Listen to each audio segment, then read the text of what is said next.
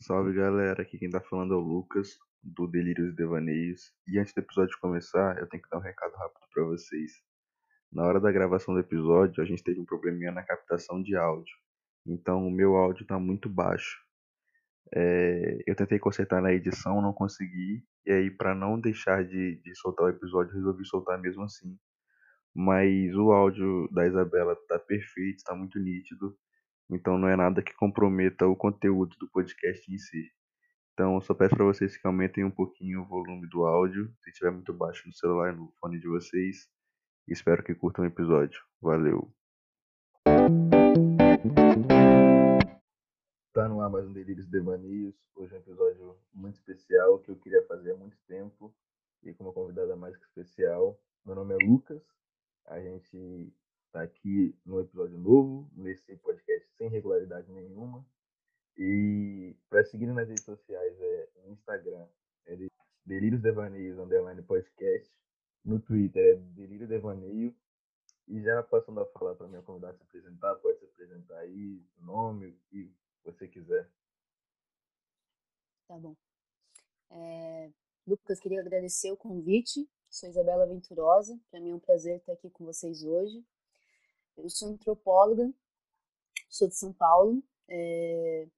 Estou é, aí finalizando um doutorado estudando questões de masculinidade, feminismo, relações de gênero. A minha pergunta no doutorado na antropologia social é: podem os homens ser feministas? Então é meio que um mapeamento de um monte de treta e bucha. É, produção de sentido em torno disso, uma aproximação dos homens com os feminismos, o que, que significa pensar masculinidades a partir dos feminismos e tudo mais. É, eu fiz um mestrado antes na USP, é, pesquisando os grupos reflexivos com homens autuados por crimes da Lei Maria da Penha, e eu sou formada pela Unesp em Ciências Sociais, a Unesp de Marília, já pesquisando questões de violência contra a mulher, segurança pública e poder. E aí eu faço parte de dois núcleos de estudo aqui em São Paulo. Um deles é o núcleo de estudos de gênero Pagu, que é um dos mais antigos do Brasil. Que a gente tem um periódico chamado Cadernos Pagu, bastante conhecido, vale a pena dar uma olhada. E o outro é o núcleo de estudos de, é, sobre marcadores sociais da diferença, o NUMAS USP, que é lá da Universidade de São Paulo. É, Além disso, eu sou colaboradora de uma ONG aqui em São Paulo chamada Coletivo Feminista Sexualidade e Saúde, que é uma das ONGs responsáveis por fazer o trabalho com os homens nos grupos reflexivos, né? Depois eu conto um pouquinho melhor o que, que é isso. Acho que essa sou eu. Sou uma mulher jovem, digamos, é, negra de pele clara, classe social média baixa. É, o Hã? Twitter fica doido. Twitter fica doido. Dois light skin falando que são, que são negras e já Ixi. começa. É. Eu tenho umas amigas que também são e a gente se chama, a gente pega a categoria de acusação e se chama de afrobege. Isso tem a ver com esses processos, né, de entrada de pessoas pretas e pardas na universidade e vai ser aos poucos, né? É. Eu acho que devemos ter mais pardos do que pretos entrando nas universidades hoje ainda, né? Tem ainda uma, um racismo que incide bem fortemente sobre as pessoas pretas e também reflete a gente como pessoas afroberges, mas se manifesta de outras formas. E essa questão de ter mais, entre aspas, afroberges do que pessoas negras retintas nas universidades passa muito também pela questão de. É, uma pesquisa saiu, pelo menos, se não me engano, foi ano passado, que falava que 50% das universidades brasileiras eram ocupadas por pessoas negras. E quando a gente vê essas pessoas negras, a gente vê, em sua maioria, pessoas não retintas ou aquelas pessoas que fraudaram a cota, né? Fraudaram a banca de cotas e tudo isso.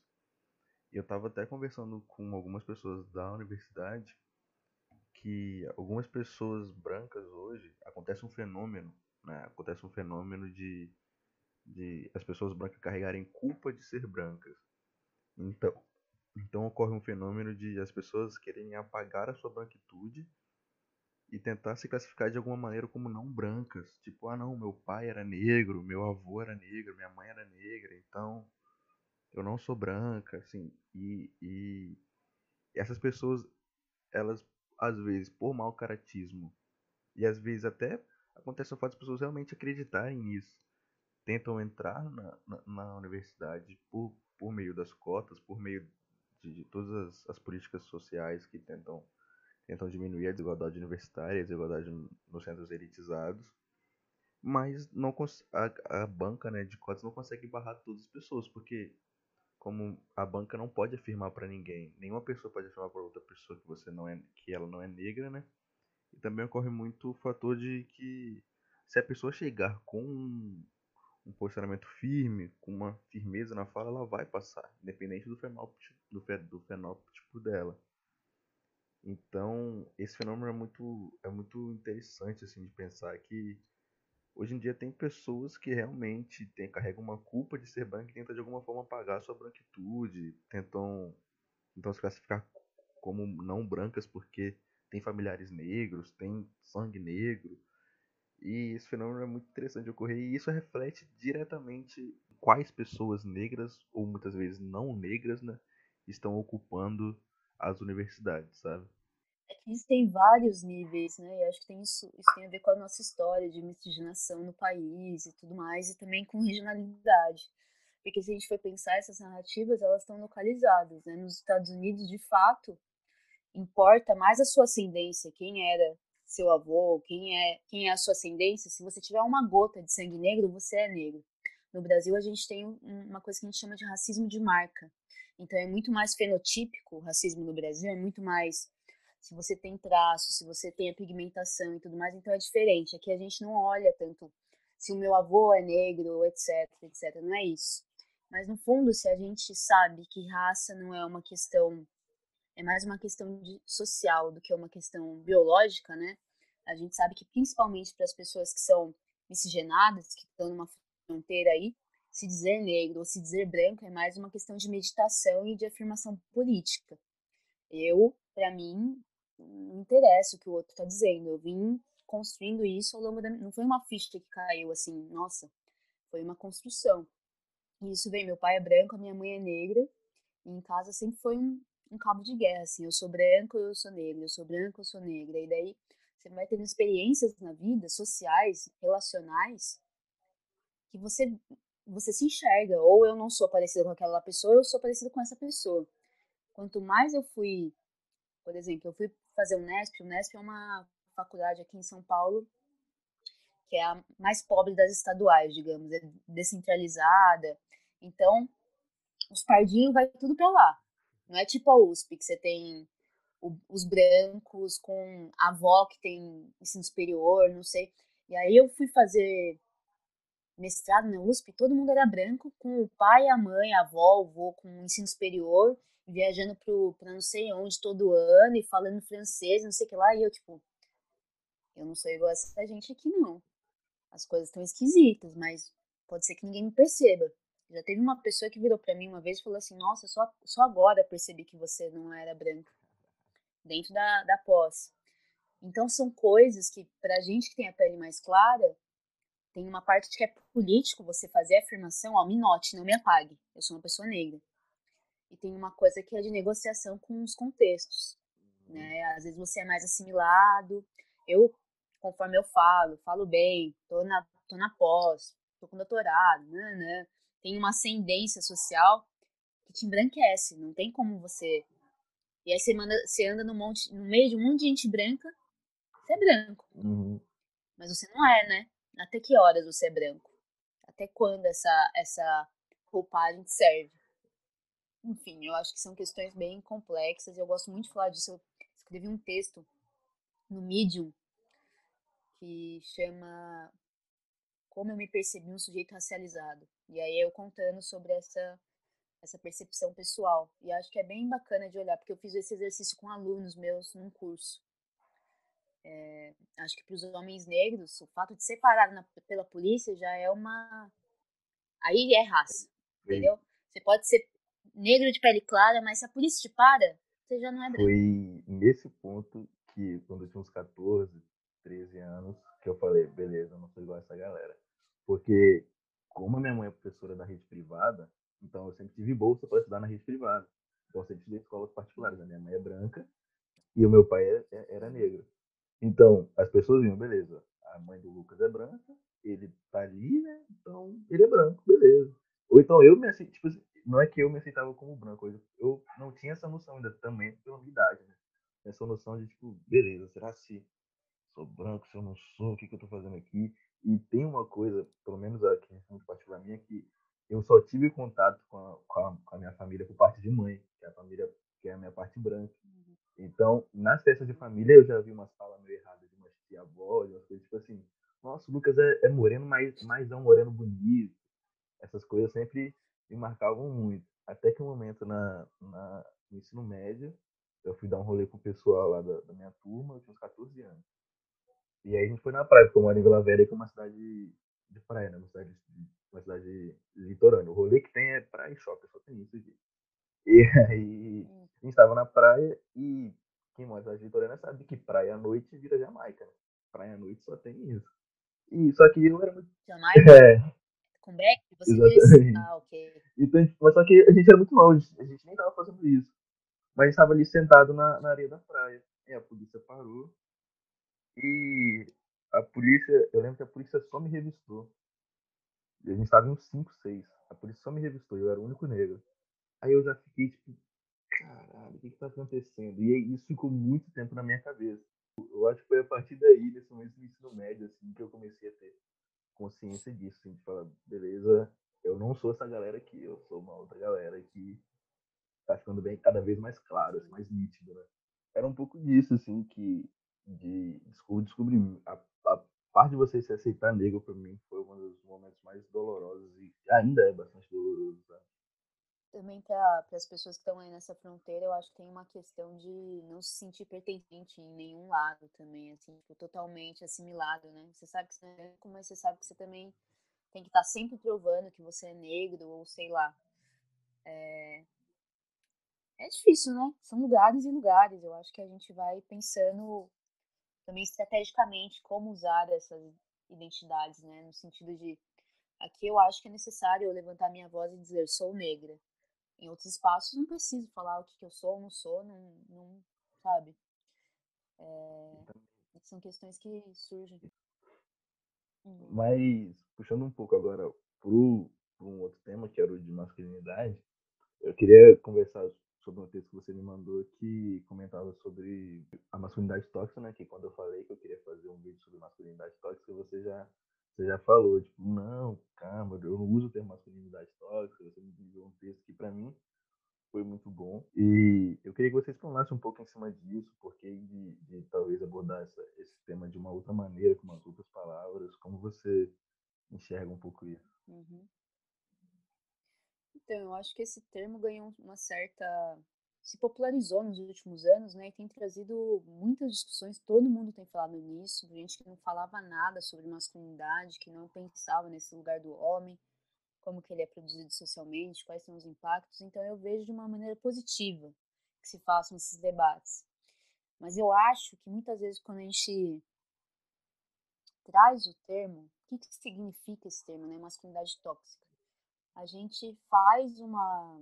A gente repete sempre as mesmas coisas e faz uma análise bastante, muitas vezes, não sempre, mas bastante superficial das questões. Eu acho que tem, tem duas camadas, eu acho. Tem uma primeira camada que eu acho que é eu sou uma mulher feminista, então olhando para a história do feminismo, até para sua ação com pautas de violência contra a mulher, a gente sempre fez um esforço de não naturalizar as coisas e não biologizar as coisas, não jogar para um lugar de tipo, ah, os homens são doentes, por isso tem alguma coisa nos hormônios que os tornam mais agressivos e não sei o que. Não jogar para um lugar de natureza, mas mostrar que a questão da violência masculina ou das relações de poder ou das desigualdades entre homens e mulheres tem muito mais a ver com algo que é social e por isso pode ser transformado, porque não é algo inato, não é algo que está dado e acabou, mas é algo que é produzido socialmente, que vai mudando ou não ao longo da história. É, então, esse foi o esforço do feminismo por muito tempo. E aí eu sinto que quando a gente fala masculinidade tóxica, a gente joga para um lado de novo, que é colocar num, num lugar do patológico, num lugar do, do moralizante, que, sabe? E quando você fala tóxico, é a masculinidade. O que, que você tira da. O que, que você tira? Olha, se você tirar o tóxico da masculinidade, o que, que sobra? Sobram atributos, né? Que são atributos que têm a ver com masculino ou que têm a ver com pessoa. E se for pensar o que é tóxico, é a masculinidade em si ou são normas de gênero que colocam a gente em lugares enrijecidos e que fazem com que os homens tenham certos comportamentos e as mulheres tenham outros, mas os próprios comportamentos nos quais as mulheres se vinculam à feminilidade é, não é tóxico para a mulher também, de algum modo? Se é a pessoa que está sempre cuidando de todo mundo, se é a pessoa que tem que tá sempre dentro de um padrão de beleza, se é a pessoa que, sabe, no fundo, o que a gente está se debatendo contra são normas rígidas de gênero que produzem certos comportamentos que são nocivos para as pessoas e limitam as suas vidas e têm uma série de impactos. Então, isso é uma coisa. Eu acho que a gente fala de masculinidade tóxica e fica projetando uma masculinidade saudável, não é uma masculinidade saudável que a gente está falando, é de uma pessoa que tem práticas, que tem comportamentos que são é, positivos para si e para sua comunidade, entendeu?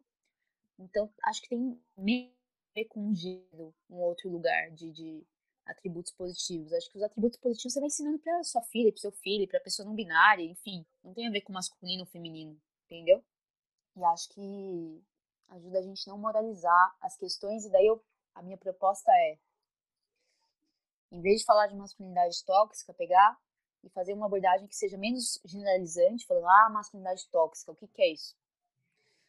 Falar masculinidades, sempre no plural, porque a gente está pensando não só em homens com privilégios, homens brancos, homens de classe alta, homens heterossexuais, mas pensando que masculinidade também significa homens gays, homens trans, homens negros, homens de classe baixa e que privilégio eles têm. E qual que é o, qual que é o prejuízo de ser homem também?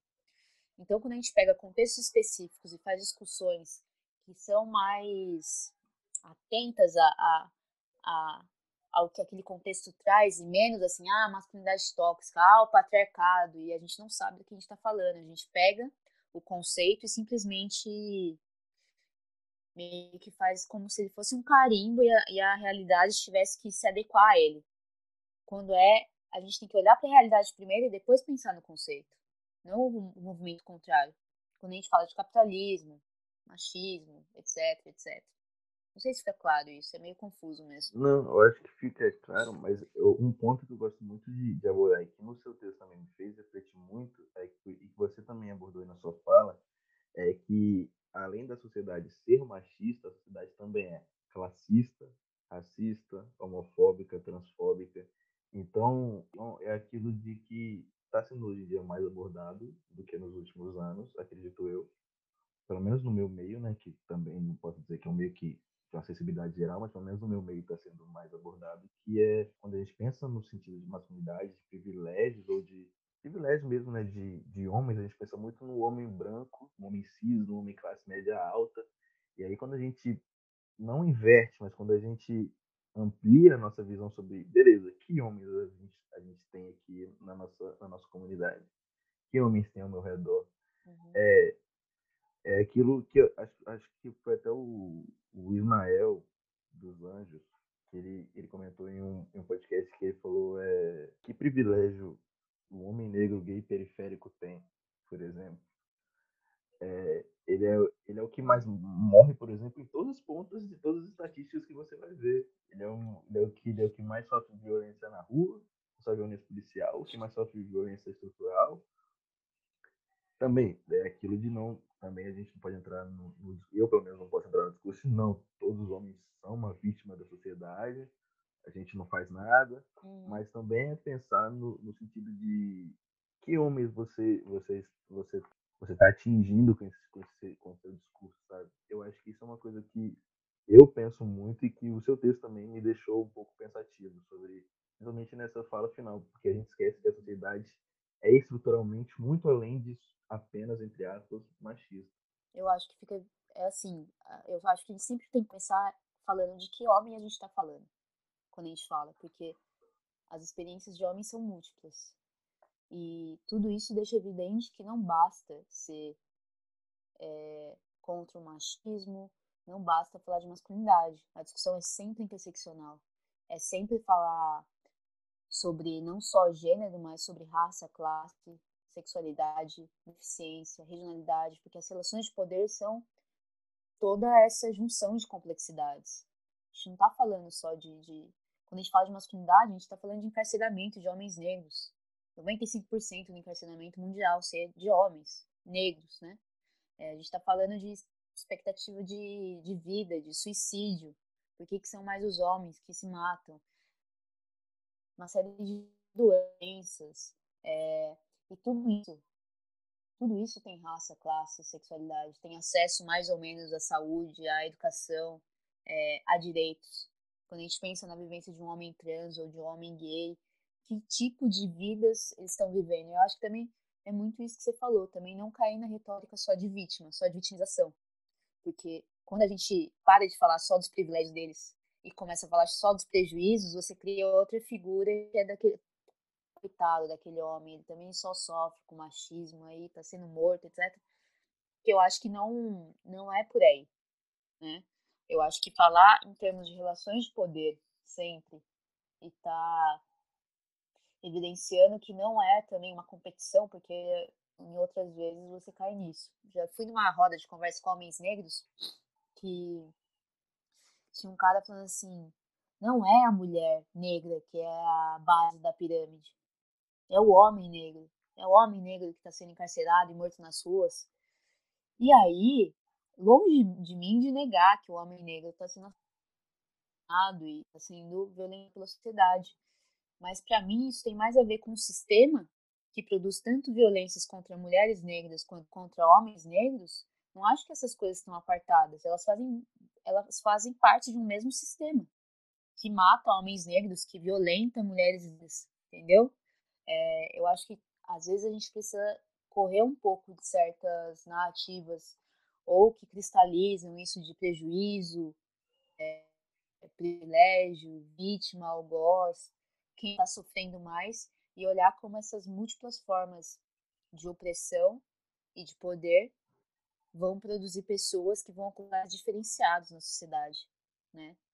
E aí é importante a gente trazer pessoas de diferentes lugares para falar dessas coisas, porque daí a gente tem uma perspectiva ampliada do que a gente está falando, seja sobre racismo, seja sobre gênero, seja sobre sexualidade. A gente fez uma, fizeram uma roda de conversa com homens negros aqui em São Paulo, uns anos atrás, e chamaram só homens negros heterossexuais para falar. Falaram um monte de coisa interessante, falaram sobre questão de, de amor, de paternidade, de múltiplas múltiplas reflexões que agregaram demais. Mas daí depois que o cara parou de falar e abriu o microfone, a primeira pessoa a falar foi um homem negro gay. É, e ele virou e falou assim: Meu, eu sou uma bicha feminada, é, sou negro, sou homem, e essa discussão sobre masculinidade não me contempla em quase nada. Então, não dá para fazer um discurso universalista sobre o que é a vivência do homem negro, porque o homem negro também é múltiplo, porque o homem negro também pode ser múltiplas coisas. É, então é sempre esse movimento de olhar para a especificidade, olhar para outras outras experiências e fazer essa discussão que seja comparativa, que seja dialogada, que seja ampliada.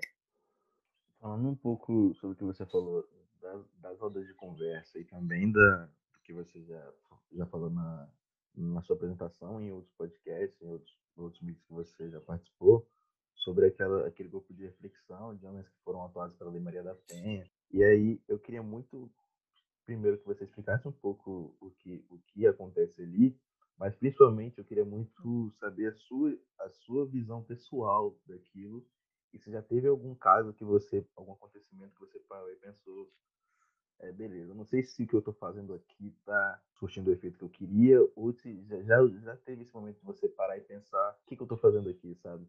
Começando pelo começo.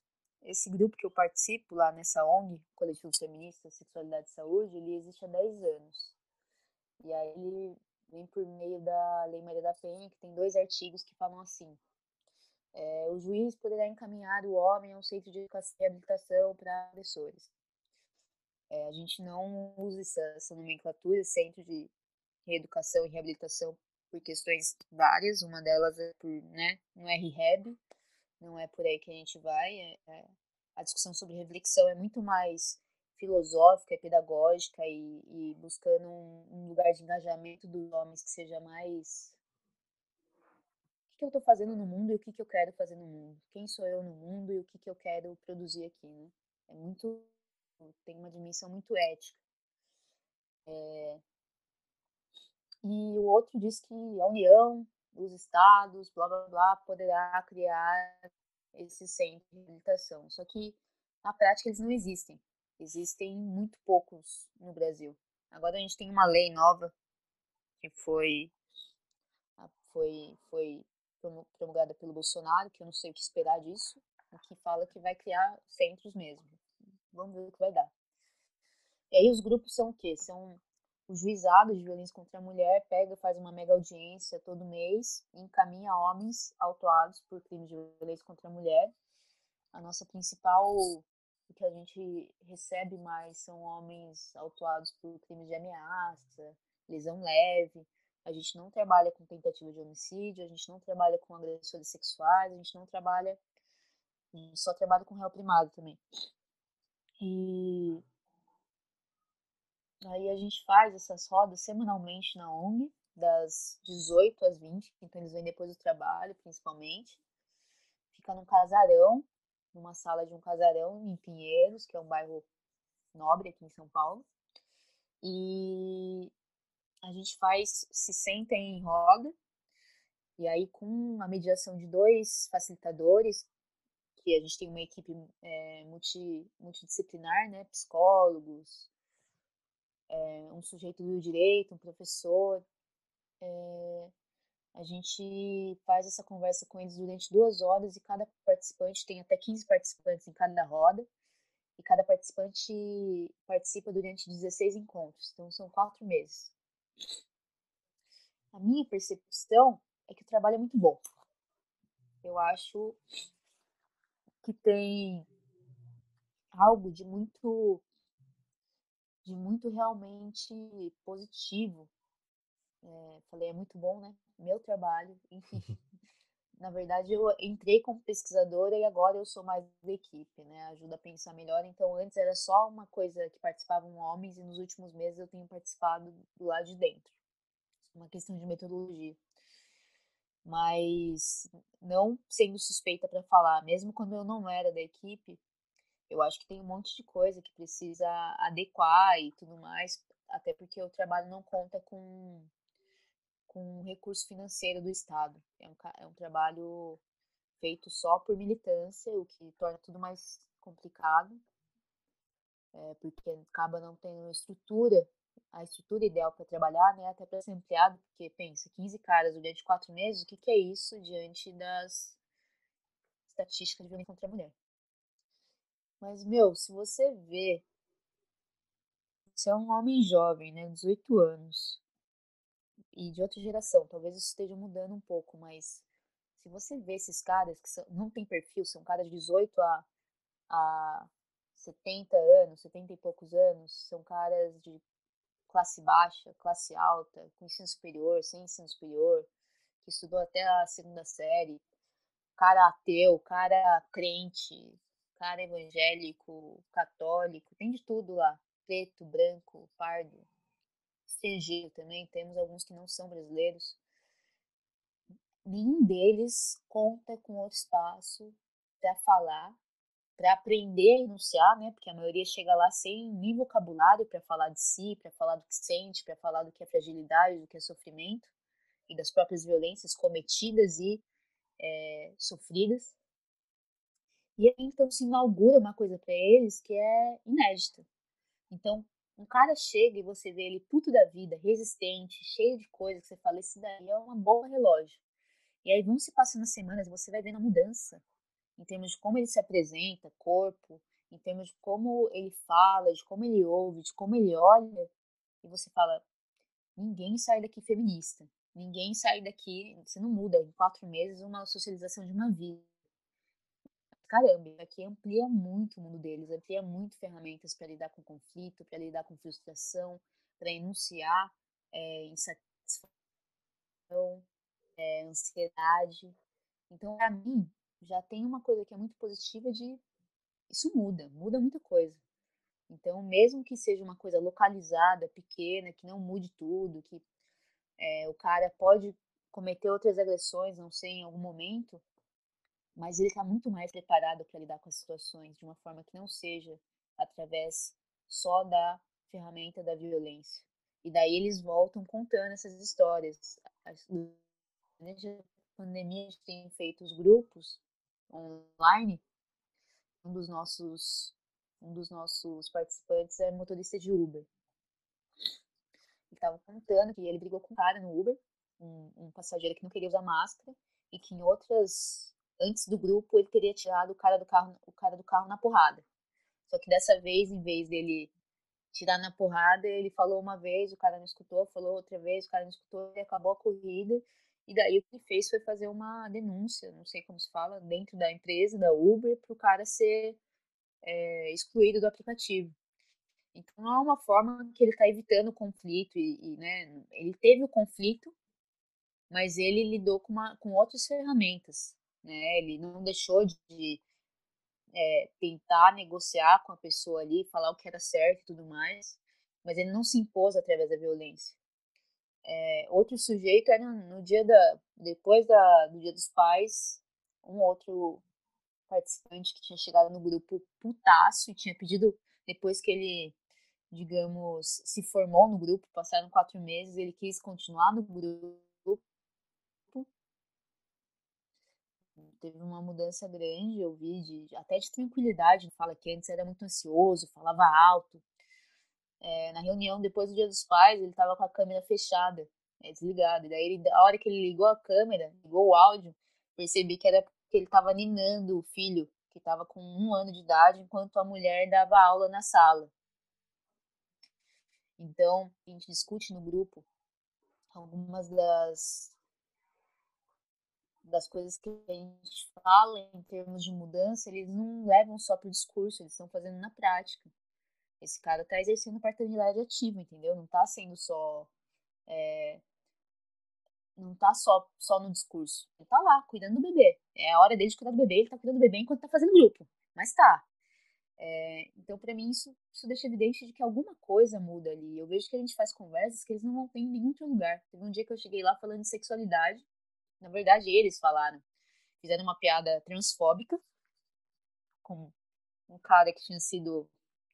que a mulher estava com ciúmes de uma outra mulher. Só que a mulher estava de costas e quando se virou, ele falou: Não, não fica com medo, a fulana é tal. Não sei o que. E aí ele queria dizer que a, a pessoa que estava de costas era uma travesti. E por isso, para a mulher não ter ciúmes. E daí eu puxei uma discussão, depois de dar um creu nele e falar, né? É, não deixa de ser uma mulher, etc. Lá, lá, lá.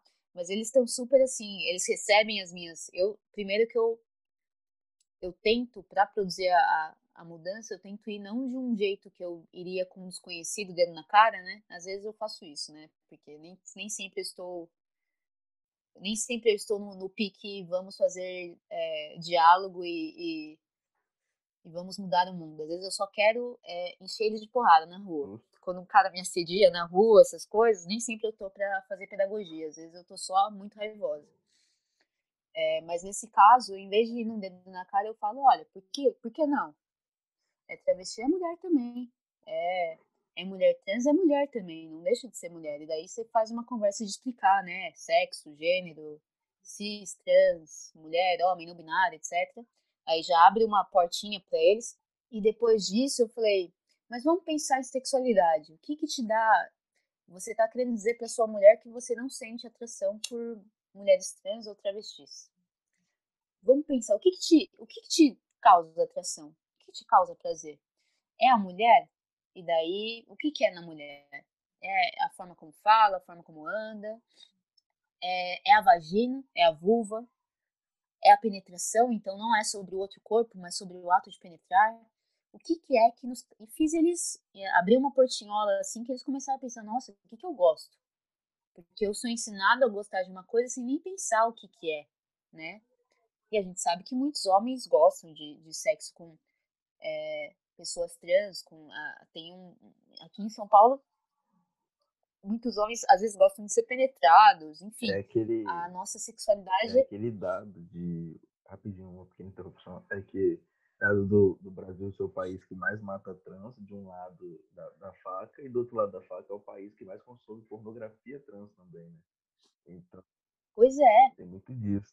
Então, o que, que, o que, que existe de medo, de pânico moral entre nós que nos impede de reconhecer desejos e lidar com eles, né? E pensar também onde que vive o nosso desejo, a nossa atração. Eu sempre eu sou uma pessoa pansexual ou queer, eu não gosto de me de me fechar, digamos, numa nomenclatura, mas para mim a questão da sexualidade está muito mais num lugar de certas práticas e e, e, coisas que têm a ver comigo, de uma relação construída com o outro que tem menos a ver com a genitália dele ou com certos atributos físicos e tem muito mais a ver com um amplo campo de exploração. Por isso que é fácil não fechar e falar, ah, eu sou homo, eu sou hétero. É, mas a gente é ensinado como sujeito a gostar ou de homem ou de mulher, e isso também é ensinado a gostar de penetrar ou ser penetrada, né? Que é uma visão bastante nem o ato de ser penetrado ou penetrar, e pode ser os dois, né? As mulheres podem penetrar homens, os homens, né? Enfim, podem ser penetrados. É, e isso tem muito a ver com pornografia mainstream. Isso tem, isso tem a ver com uma ideia muito assim de que só aquela parte do corpo é importante, e que só o prazer do homem é importante, e nisso os homens criam também muitos tabus, né? Porque aí o homem às vezes tem prazer anal, mas o cu é interditado. Não chegue perto sem, sem fio terra. Não podemos tocar nesse lugar. É, e às vezes não é ser tocado por outro homem, mas por uma mulher. E isso pode dar prazer para ele e para ela. Mas não, isso é um, é um pânico moral, porque eu sou hétero. Mas o que, que tem a ver ser hétero ou não e, e ser penetrado ou não e, sabe, ter sexo anal ou não? Aí a gente vê que a compreensão da nossa própria sexualidade é muito restrita. Eu acho que principalmente para os homens, embora o prazer deles seja o centro de tudo, eles são muito menos. É, há, uma, há um modelo muito mais rígido de, de, do como deve ser o certo. Né? O certo é, é penetrar. Para fora disso, inclusive, você tem várias brincadeiras é, homofóbicas entre homens que estão sempre reforçando isso. Nos vestiários, é, em certas dinâmicas de homo, homossociabilidade, né? Quando homens estão entre homens e fazem piadas de chamar o outro de viadinho e dar tapa na bunda, né? E, e falar, vem aqui. Então, sempre tem esse medo de, de, de, se tornar o outro que é passivo, que é, que é penetrado, que é, que é afeminado, né? Na relação. E isso restringe tanto a vivência. E até também tem muitos casos de homens que se consideram héteros, mesmo tendo casos ou tendo relações sexuais com pessoas da, da mesma identidade de gênero, simplesmente porque ele é o ativo da, da relação sexual. Então, tipo assim, não, eu não sou, eu não sou gay, eu sou hétero, cara. Mas, tipo, tipo eu tenho, eu tenho muitos amigos gays, e, tipo, muitos deles falam que muitos caras, principalmente, principalmente os caras que se dizem héteros, quando eles se, se relacionam com, com, com esses caras, esses caras eles ainda, ainda mantêm um comportamento de, de um sexo hétero e do sexo hétero e fechado, né?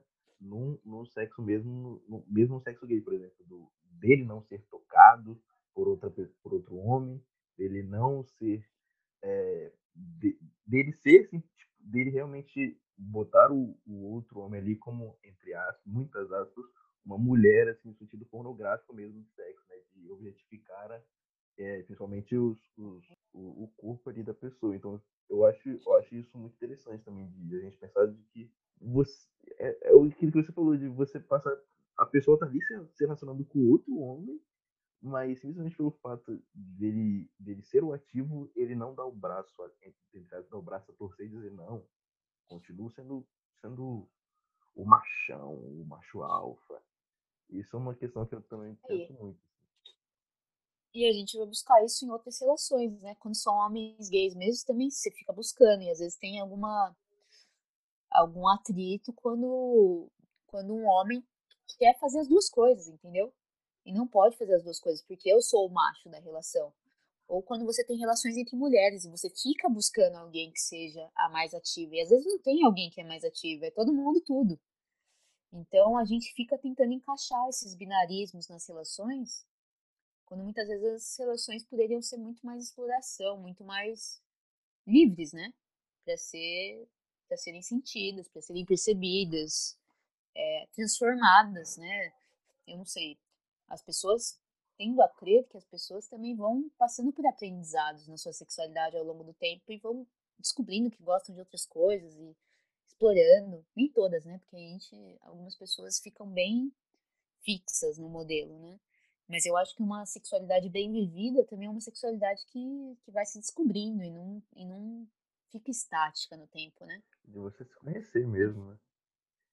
Tem até um Uhum. texto que, que um, um texto que eu acho que deu até uma certa viralizada nas redes sociais que falam como esse binarismo de eu amo muito isso e odeio muito aquilo é, influencia, influencia também nas, nas relações na, nas relações entre os próprios homens, no sentido de, de os homens objetivos. Na verdade, o texto falava exatamente isso, da cultura hétero, amar outros homens e se relacionar com mulheres. De, por exemplo, Uhum. por exemplo é, eu só consumo música, por exemplo, de banda que tem que o vocalista é masculino, de que, de que Uhum. eu só consumo cultura que é majoritariamente masculina.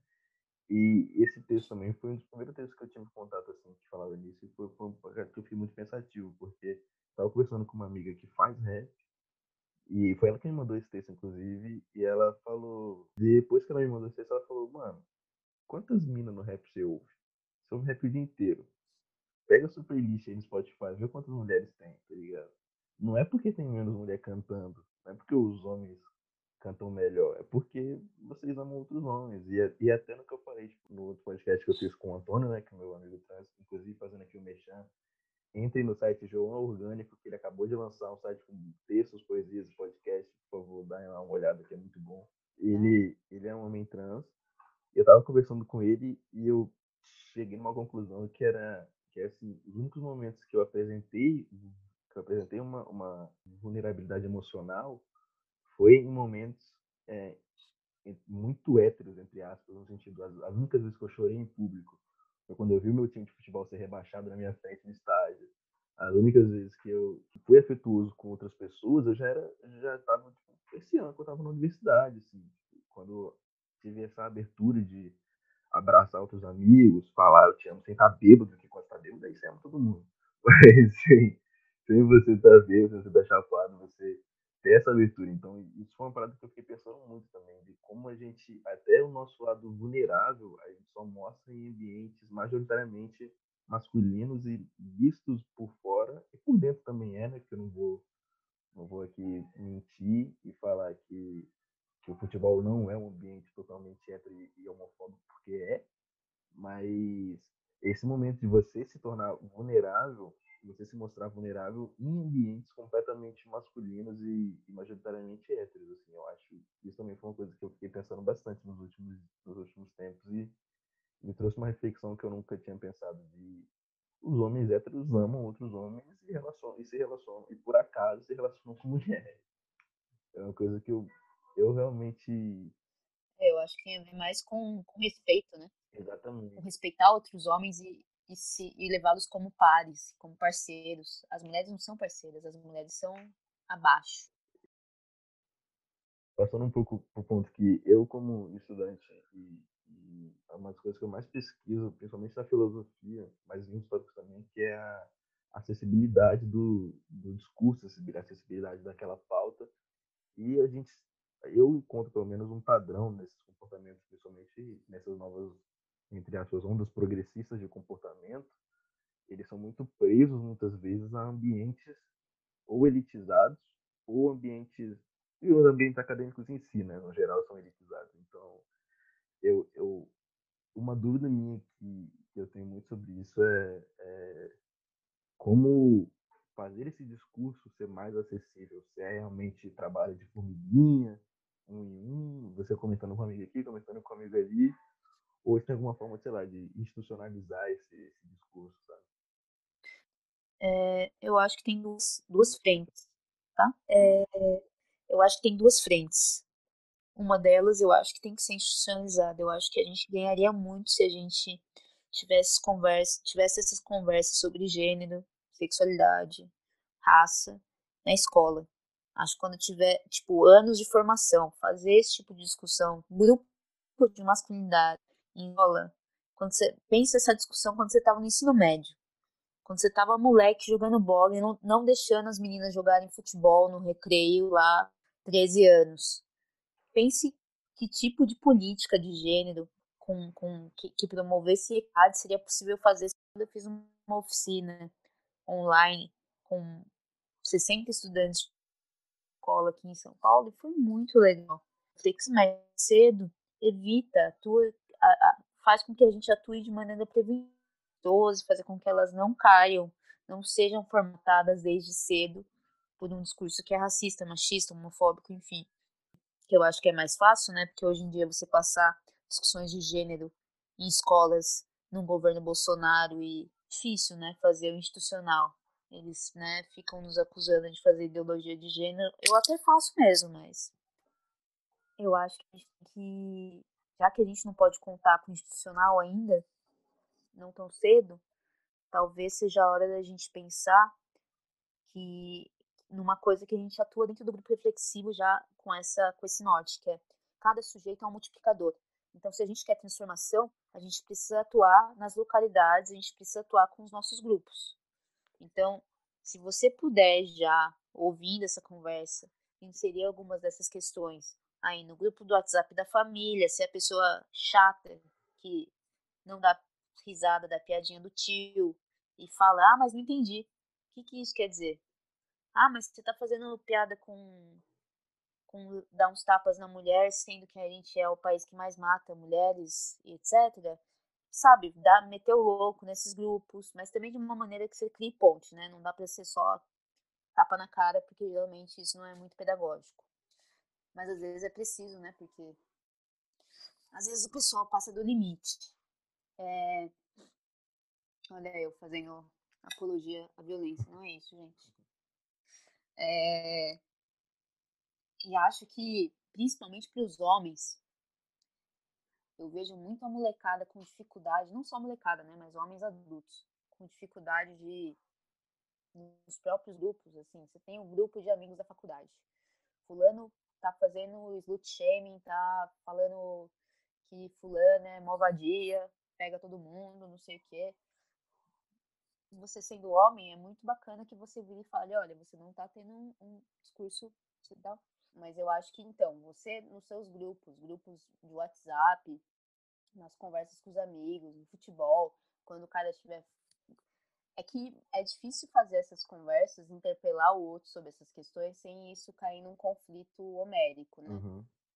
Então também tentar buscar é, questionar o outro sobre essas questões de uma maneira que produza diálogo, não só que seja é, o conflito tapa na cara. Eu acho que tem que virar pro seu irmão, tem que virar pro seu pai, tem que assumir outras atitudes, outras posições. Eu, por exemplo, tô sempre que eu encontro meu pai e ele tá em alguma questão meio assim, é, criticando uma outra pessoa por, por alguma coisa relacionada à masculinidade que não tá sendo certo, que não está sendo forte, que não está sendo provedor, que não está atuando como deveria atuar um homem, eu falo, não, peraí, pai, todo mundo tem fragilidade, todo mundo. Então sempre abrir uma, um espaço de diálogo, sabe? Fazer as pessoas pensarem. Acho que é isso, é partir das nossas relações pessoais, partir dos nossos grupos, localmente, que é daí que começa, né?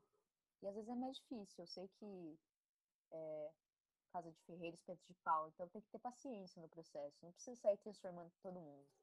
Porque também é exaustivo fazer transformação a todo momento, né? Ainda mais quando às vezes é nossa mãe, nosso irmão, nosso, nosso pai. Nem sempre a gente consegue fazer essas conversas. Mas é uma via, eu. Também eu acho muito, eu acho, acredito que também passa muito pelo, pelo fato de você também se aceitar. Beleza, eu também ainda tenho muito a ser desconstruído. Que é muito no sentido de, tipo assim, na universidade, muitas vezes a gente vê os famosos esquerdo macho branco, de coque samurai, de falando, falando, não, mas tem que acabar com todos os racistas, tem que matar racista mesmo e apontando as outras pessoas quando tem um discurso racista, mas quando você aponta para ele, você volta esse discurso para ele e fala: não, não, calma, você não me entendeu, não quis dizer isso, então não, foi um pequeno deslize. E é justamente sobre esse deslize que a gente tem que pensar um pouco também, sobre todos os temas, seja de racismo, de gênero, de sexualidade. Você também entender que você também comete esses deslizes e que não é uma, duas, três vezes em dez anos. Você desliza, você comete isso diariamente. Eu acho que também passa muito por, por isso, sabe? De, das pessoas também apontar o dedo para os outros, mas também apontar o dedo para si mesmo. Muitas vezes eu me pego, às vezes, pensando, e eu faço um pensamento, então, tipo, ou então quando eu tô, quando eu tô assistindo futebol, ou então assistindo um filme, eu falo, caralho, que chute de moça da porra. E aí, tipo, naquele momento eu já falo, hum, puta merda. Já é, já é aquele. Já é tipo, você também refletir em cima de si mesmo, sabe? Eu acho, eu acho até isso importante. Isso importante no sentido de você entender o pensamento como um todo, de você saber que, assim como você, outras pessoas também pensam aquilo, e muito, e muito o porquê de você pensar aquilo também é o porquê daquela outra pessoa pensar daquela forma também. Sabe? Eu acho que Sim. ter essa, essa paciência consigo mesmo também acho muito, muito importante. Isso de que você traz é muito o que eu acho, porque eu faço essa pesquisa sobre se os homens podem ser feministas, tem uma questão de fundo que é como feminista, a gente não está combatendo o homem. Ninguém que odeia homem. Quer dizer, algumas pessoas odeiam homem, mas daí é, a, são as radifem. É, mas a ideia por trás, pelo menos da minha militância, do meu ativismo, é menos sobre odiar homem e mais sobre combater o sistema de pensamento. Não vai acabar. Se eu, se eu te esfolar, te jogar, te prender num calabouço, e você nunca mais, você não vai ser o último homem machista. Sempre vai ter um outro depois. E até mesmo uma mulher machista. Porque a gente está falando de um sistema de pensamento que vai informar homens, mulheres e outros sujeitos. Então o problema não é o indivíduo, não é um indivíduo, o problema é social. É uma questão social que passa por todos nós. Acho que isso ajuda a gente a pensar que qualquer um é, é, tá, é, propenso a cair nesse discurso e que se a gente quer transformação, a gente tem que olhar para um contexto que é mais amplo, não é combater o sujeito, né? Falar eu odeio o homem e aquele homem acabou nele. Não, porque depois dele vai ter também às vezes uma mulher que vai falar algo machista e nem vai perceber que está falando, porque ela só está reproduzindo algo que é do sistema, do sistema de pensamento. Então a gente tem que produzir outro sistema de pensamento, né? Transformar esse sistema. É, e eu mesma, isso que você falou, de às vezes estou vendo é, futebol e daí cai nisso. Eu sou uma. Às vezes, ele, às vezes eu falo com homens e eles me tratam como se eu fosse uma dona da verdade. Assim, ah, então fala o que, que você acha, Isabela, explica pra gente. E aí eu falo, acho bacana ser valorizada, porque eu né, tenho alguns anos de estudo, pá, trabalho com isso. Mas eu também, não é que eu tô falando de um lugar de autoridade que, que sempre tô certa e tudo mais. Eu também sou sujeito, eu também tô sempre me repensando, a gente não é acabado. A gente está sempre em processo, eu tô sempre aprendendo outras coisas. Uma vez uma amiga minha me interpelou falando assim: "Ah, você falou não sei o que dos povos indígenas e tal. Entre as pessoas indígenas, a gente às vezes não gosta que use indígena, a, a, o, o termo indígena, né? A gente prefere populações originárias ou é, o próprio nome da população e o nome que ela se deu, não que um grupo branco batizou ela. Então, eu mesma não sou conhecedora de todas as questões e posso cair em erro e eu posso virar e falar: puta, desculpa, eu não sabia que existia essa conversa. Me ensina, né? E tá me repensando e modificando a forma como eu apresento, me, me, me posiciono e etc. Então, eu também posso cair em machismos, racismos, etc. A gente não é infalível. Acho que o sujeito tem que ter capacidade de olhar para si mesmo e estar tá sempre fazendo uma reciclagem, entendeu? Uhum. Porque a gente está sempre aprendendo e aberto a aprender. Eu acho que é isso que a gente tem que estar tá exposto, né? E eu, durante muito tempo, fui. Muito tempo não, né? Durante algum tempo, eu fui aquela pessoa que passou a odiar tudo que vem da cultura branca. sabe? Muito por causa. Porque eu acho que quando. É muito o que eu vi em um documentário, um tempo atrás, um documentário peruano, se não me engano, falava sobre os povos originários e tal. Tem um movimento no Peru de. de é muito específico isso, mas tem um movimento no interior do Peru que é contra o turismo por os, por os monumentos, né? Tipo, indígenas antigos, por todos esses, esses monumentos, tem todo o turismo, porque uhum eles, eles eram muito. Eles não, não aceitam porque aquilo é sagrado para eles. Ver, ver um, um, e um antropólogo falava no final, no final do documentário, falava assim: é, a gente tem que entender quando eles são agressivos, porque quando você é pequeno e você vai brincar de, de lutinha com seu irmão, com sua irmã, você não sabe controlar sua força. É a primeira vez que você está brigando. Então você bate forte. Você, você, você dá um suco mais forte ali que você deveria. Porque simplesmente você ainda não tem controle, você é muito novo naquilo.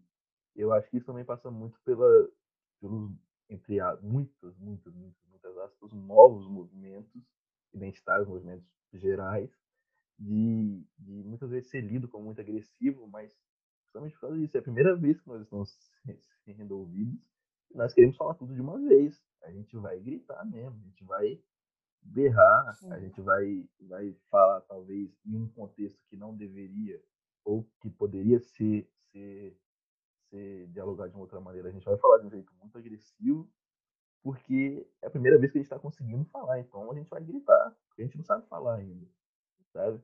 E acho que nem só sobre não saber falar, mas também sobre estar tá falando a partir de muitos traumas, né? Eu acho que quando a gente fala, por exemplo, das feministas radicais e que tem uma super dificuldade de se relacionar com homens, não querem homens participando de nada, etc, etc. De onde vem tudo isso, né? Eu acho que é bom a gente se perguntar assim, por quê que não? Por que, que elas não querem? Isso vem de um, de um histórico de muita violência, né? As pessoas negras que você estava falando que tinha uma coisa muito com, é, com cultura branca, as pessoas negras que seguem um, um afrocentrismo, né? uhum. né? Isso tem a ver com muitos anos de, de ser apagado, de é, sofrer com ser anulado, ou você, você gosta das minhas coisas, mas, não, mas me mata todo dia, uhum. né? Você até ouve a minha música, mas me mata todo dia. É, isso tem a ver com muita coisa, né? Então, esses dias eu terminei de ler um livro muito bom que chama Kindred, Laços de Sangue. É um livro de uma é escritora negra norte-americana chamada Octavia Butler, que fazia ficção científica com temáticas bastante de crítica social. E nesse livro ela conta a história de uma personagem que volta no tempo, uma personagem negra que volta no tempo e vai para os Estados Unidos do Sul em 1800 da escravidão. E aí ela sofre um monte de coisa sendo uma mulher negra naquela época. E aí eu lendo as situações de, de, de violência e tudo mais, e eu pensei, meu, não dá para se relacionar com branco. Não tem como. Eu não, eu não tô mais disposta. Eu quase peguei o telefone na hora e liguei pro meu pai. Pai, olha, desculpa, mas não vai dar mais. Porque você projeta, você fica com raiva. Você fica, tipo, isso não é possível, sabe? Então, tem muito de um apelo de trauma, é, um apelo emocional, de, do tanto de sofrimento que se acumula ao longo dos anos. É, é, a discussão para você ter. A gente tem um país que a gente fala de homem cordial, sociedade miscigenada, né? Aqui a gente tem essa harmonia toda, mas não é assim, né? Na verdade, não é assim. É muita gente pisando no nosso pescoço todo dia. Não tem como não ter raiva. Às vezes a gente até internaliza uma relação de harmonia e cordialidade com, com o opressor, mas isso não vem sem, sem uma conta para pagar depois, né? De sofrimento, de falta de saúde física, mental. É, então eu acho que você aponta certo, assim, a gente tem que ver de onde vêm as coisas. Elas vêm de, de algum lugar. Então eu acho que no geral é isso, né? Nós abordamos os assuntos principais, assuntos interessantes que a gente achava importante. É, queria agradecer primeiro a sua, a sua vinda ao podcast espaço aí para você falar alguma coisa que a gente não tocou aí que você queira tocar, divulgar alguma coisa que você queira divulgar. O espaço é todo seu, viu? Não, acho que, acho que eu fiquei feliz por, pelo, pelos caminhos que a gente fez aqui. Acho que são discussões que, que são muito importantes de serem feitas e acho que a gente pode acho que a gente ganha muito é, trazendo esse, esses outros. A gente fala, né, que raça não é recorte, raça é fundamento. Então, acho que fazer essa conversa sobre gênero, vendo que gênero não é sozinho, nunca é sozinho, então, puxando essa discussão de questão racial, de classe, do que, é o Brasil, do que são os vários Brasis, de como ele é completamente constituído por racismo, machismo e etc. Acho que isso a gente ganha bastante fazendo essa discussão. Acho que a gente foi deixou evidente que são discussões de pensamento social mesmo, não, é, não são problemas individuais, né? É, são questões que a, gente que, que a gente tem que transformar junto. Acho que, por último, acho que acho que eu ainda fico muito pensando é, numa questão que é a gente falou sobre afrocentrismo, falou sobre a dificuldade de, às vezes, relacionar com esse outro que é diferente, mas eu ainda estou acreditando muito em políticas de coalizão. Então, eu acho que a gente ganha muito se a gente também é, dialoga com o diferente. É, eu acho que eu, eu aprendo muito ouvindo, ouvindo sobre, de perspectivas que eu uhum. não que eu não tenho contato às vezes. Então, coalizões. Acho que a gente tem que fazer aliança. Acho que esse é o caminho. E, e agradecer, adorei é, chamar o pessoal para curtir a minha página profissional, masculinidades, etc. Para dar uma olhadinha no que eu venho produzindo. Eu tenho dado vários cursos, tentando pagar o aluguel aí em São Paulo, que tá osso. É, é isso, vamos junto. Muito obrigado por participar, muito obrigado por falar, muito obrigado por me ouvir, principalmente nesse final que eu tenho aquele famoso palestrinha, mas é isso. É, muito obrigado a todo mundo que ouviu. Siga nas redes sociais a Isa, eu vou colocar na descrição o Instagram profissional dela. Pessoal, se ela quiser também eu coloco. E siga no Instagram, que é Delírio Devaneios, underline podcast. No Twitter, Delírio Devaneio. E valeu!